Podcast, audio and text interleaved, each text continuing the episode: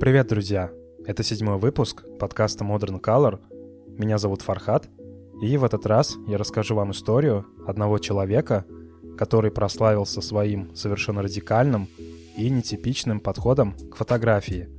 Имя этого фотографа — Уильям Эглстон. В некоторых выпусках я уже говорил о том, что раньше цветная пленка не просто не приветствовалась у большинства фотографов и фотоагентств, а считалась мавитоном — Цветные фотографии использовались для рекламы и для глянцевых журналов, но Уильям Эглстон смог переломить отношение к цвету и показать всем, что цвет заслуживает свое место в художественной фотографии. Итак, вот история Уильяма Эглстона. Мир создан цветным, и с этим ничего не поделаешь. Герой этого выпуска родился в 1939 году в зажиточной семье, которая владела огромными хлопковыми плантациями в окрестностях американского города Мемфис. В детстве Уильям был интровертом и любил по большей степени проводить время в одиночестве. Ему нравилось играть на пианино, рисовать и копаться в электронике. С раннего детства его привлекал визуальный аспект многих вещей – Например, он любил покупать открытки и вырезать картинки из журналов. Мать Уильяма считала его очень умным и одновременно очень странным. Вообще он описывает свое детство как безмятежное. Мы относились к привилегированному классу. Мои родители любили искусство, и первыми двумя вещами, которые я получил в подарок от матери, она была замечательной женщиной, стали альбомы с работами Руо и Деки Рико, когда я рос, казалось, что я буду пианистом, так как я мог играть что угодно, подбирая мелодии на слух. Но музыкант должен принести в жертву всю свою жизнь. Я не был к этому готов. Когда мне исполнилось 10 лет, мне подарили первую камеру — Брауни. Я сфотографировал свою собаку, но был крайне разочарован результатом. В 15-летнем возрасте Уильяма отправили в школу-интернат Уэба. Позже в одном из интервью он вспоминал — в этой школе был своего рода спартанский распорядок, который должен был воспитать в тебе сильный характер. Я никогда не знал, что это означает. Это было так бессердечно и глупо. Это было такое место, в котором считалось чем-то женственным – любить музыку и живопись. Эглстон отличался от своих сверстников тем, что избегал традиционных южных мужских занятий охотой и спортом, которые были тогда популярны – и сосредоточился на искусстве и наблюдении за миром. Однако, по его признанию, он никогда не чувствовал себя аутсайдером. У меня никогда не было ощущения, что я не вписываюсь в это окружение, хотя на самом деле я все-таки был в стороне. Уильям последовательно учился в нескольких университетах, но в итоге не получил никакой степени, зато он получил в подарок от одного из университетских друзей – камеру Лейка. Благодаря этому событию у Эглстона вновь появилась любовь к фотографии. В то время он вдохновлялся творчеством Роберта Франка, Анри Картье-Брессона и Волкера Эванса. Особое место на его полке занимала культовая книга Картье-Брессона «Решающий момент». Эта книга очень сильно повлияла на Уильяма, он пытался понять, как Анри Картье-Брессон управляет цветом и тенью, и можно ли повторить то же самое с цветной пленкой Kodak Chrome. Позже Эглстон вспоминал, «Эта книга стала первой серьезной книгой, которую я нашел из многих ужасных книг. Сначала я немного не понял ее, но потом решил полностью в нее окунуться. В итоге я понял, боже мой, это отличная книга, Молодой Эглстон часто задавался вопросом, как заниматься фотографией там, где все, что тебя окружает, такое уродливое. И однажды на этот вопрос дал ему ответ его хороший друг. Тот просто сказал, так фотографируй уродливые вещи. Для Уильяма это стало настоящим прозрением, и он последовал этому совету. Он начал фотографировать в 60-х годах в те годы, когда Америка переживала пик потребления, который начался после Второй мировой войны, все эти супермаркеты, заправочные станции, закусочные, особенно торговые центры, росли как грибы. И всей этой массовости и дешевизне Уильям Эглстон бросил вызов, превратив в последующем в красоту. Как и все фотографы того времени, Уильям начинает свой творческий путь с черно-белой фотографии, однако первые снимки ему совершенно не нравились, поэтому в середине 60-х годов он начинает экспериментировать с цветом. Это очень сильно удивляет, но многие исследователи творчества Уильяма Эглстона отмечали, что он работал практически в полной самоизоляции, то есть он не состоял ни в каких творческих объединениях и очень редко общался с другими фотографами. В 1967 году Уильям приехал в Нью-Йорк с полным чемоданом цветных слайдов и фотографий, Здесь он начинает дружбу с будущими легендами фотографии, например, с Дианой Арбус и Гарри Винограндом. Они уговаривали Уильяма показать свои работы Джону Шарковски. На тот момент Шарковский был куратором фотовыставок в Нью-Йоркском музее современного искусства и был очень влиятельным критиком и фотографом. Джона часто называли серым кардиналом, потому что он находил скрытые таланты – и делал из них настоящих звезд. Под эту категорию как раз и подпадал Уильям Эглстон. О взаимоотношениях Шарковски и Эглстона я расскажу чуть позже, а пока давайте пойдем по порядку. В снимках Эглстона важную роль играла глубина цвета. Посмотрите, например, на одну из его самых известных фотографий, на которой просто изображен ярко-красный потолок с белой лампочкой и тянущейся к ней проводкой – у Эглстона есть невероятный навык. Он умеет находить нестандартные цветовые решения, снимая при этом обыденные вещи. Наверное, поэтому на его творчество обратили внимание. Известный грузинский художник, живущий в Нью-Йорке, Ладо Почхоа, в своей колонке, посвященной творчеству Уильяма Эглстона, описал свои ощущения, которые вызвала у него фотография красного потолка. Ладо пишет – я смотрю на красный потолок, самую знаменитую фотографию Эглстона. На снимке белая лампочка на красном, почти бордовом фоне. Белые провода безжалостно делят потолок на части. Я гадаю, что это за помещение.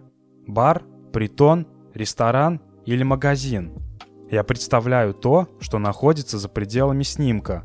Стены с плакатами, барную стойку, бутылки с водкой и виски.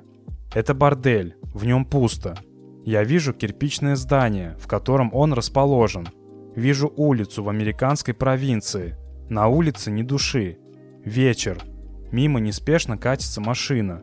Я вижу городок с высоты птичьего полета. Хлопковые поля. Вижу весь штат, всю страну, всю планету. Отражает ли эта фантазия истину?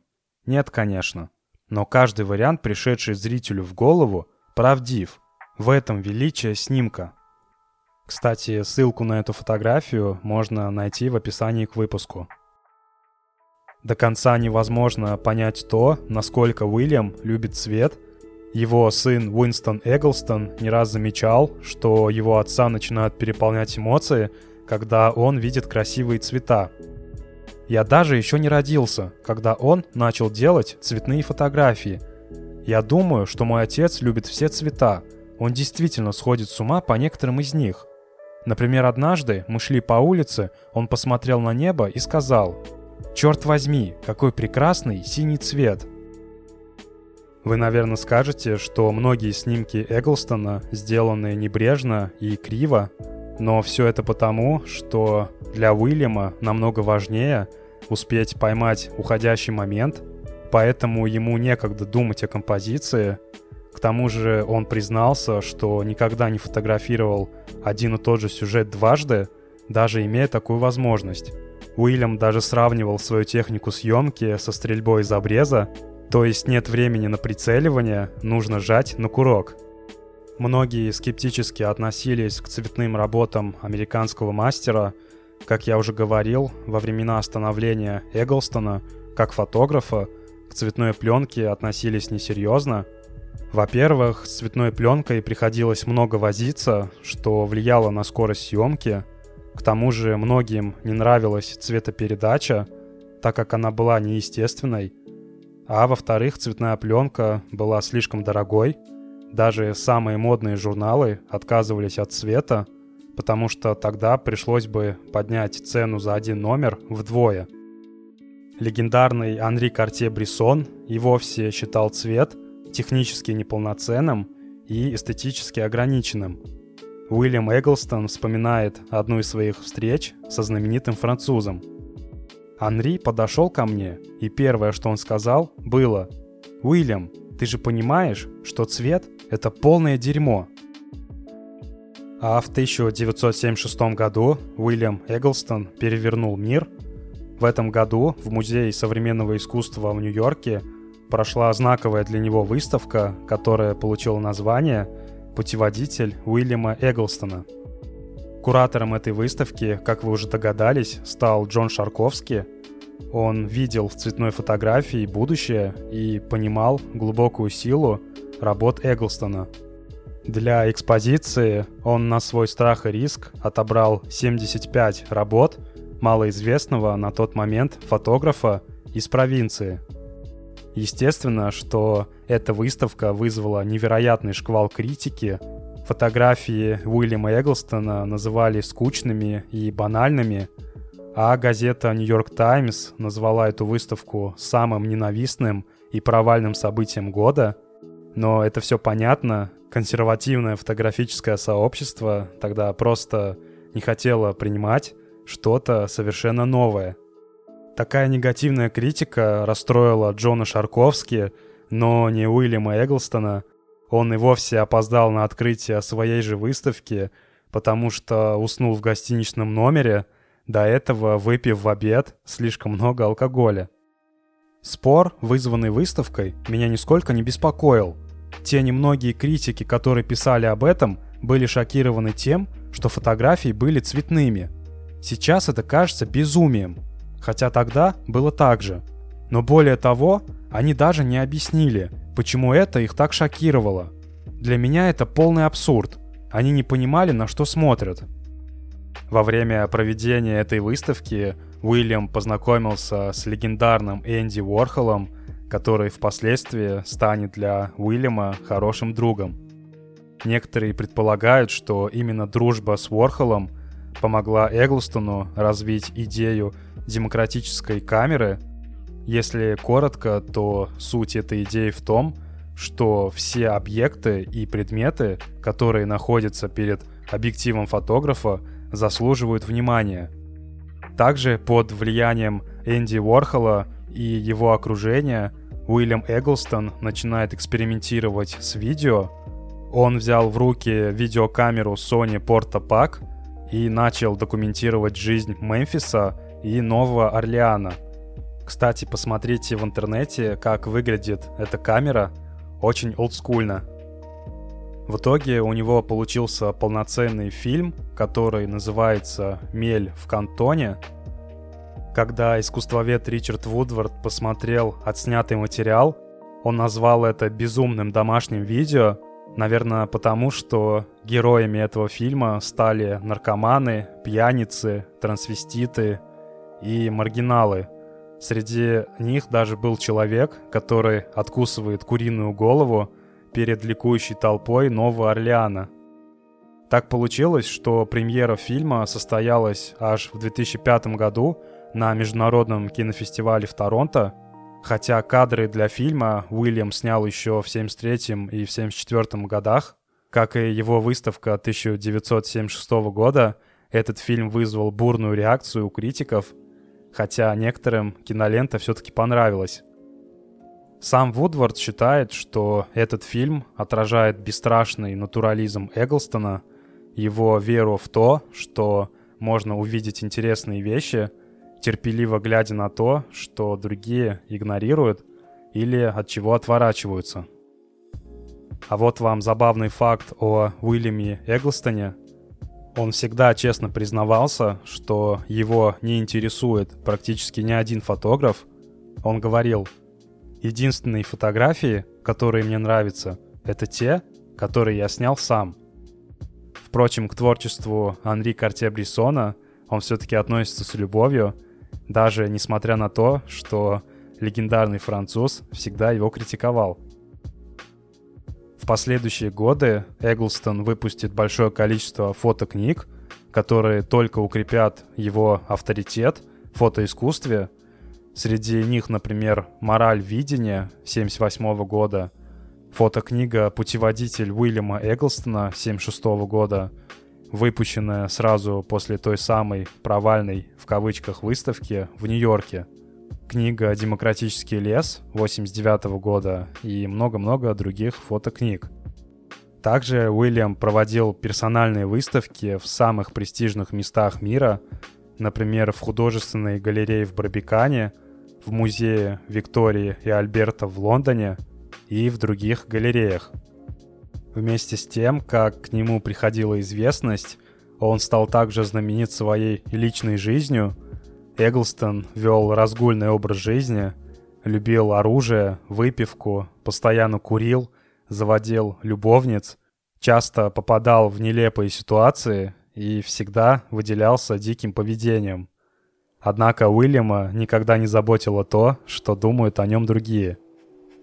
Разгульная жизнь привела в итоге Эглстона к алкоголизму. Он никогда не скрывал своего пристрастия к алкоголю, Ему даже пришлось в итоге лечиться от этой зависимости. Одно время на входе в его квартиру даже висела табличка со словами Обитатель этой квартиры недавно был госпитализирован из-за осложнений, вызванных алкоголем. Сейчас ему прописана ежедневная медицинская порция алкоголя. Если вы принесете в эту квартиру алкоголя сверх нормы, вы подвергнете жильца смертельной опасности – Любое посещение этой квартиры записывается на камеру. Мы будем преследовать вас в судебном порядке, если это сообщение будет проигнорировано. Семья Эглстонов. Как-то раз журналист Нью-Йорк Таймс спросил у Уильяма, мешала ли когда-нибудь его алкогольная зависимость занятию фотографией, на что тот ответил.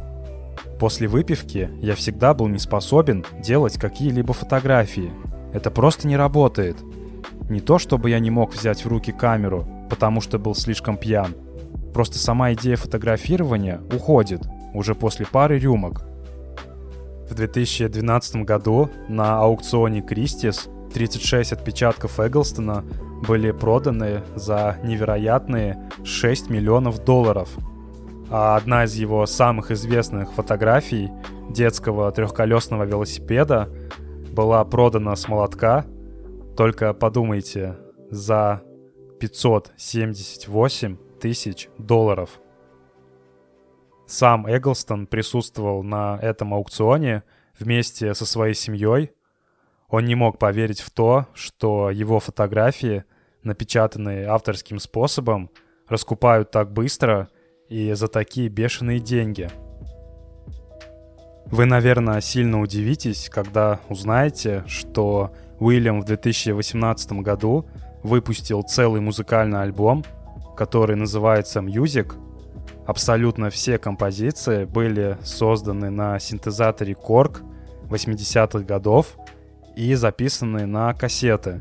Это что-то вроде экспериментальной электроники, такие драматические импровизации на музыку Баха, Генделя, Гилберта и Сальвана – у Эглстона как-то спросили, есть ли какое-то родство между музыкой и фотографией, на что он ответил, «Я думаю, что есть. Должна быть какая-то связь, но для меня она остается абсолютно загадочной».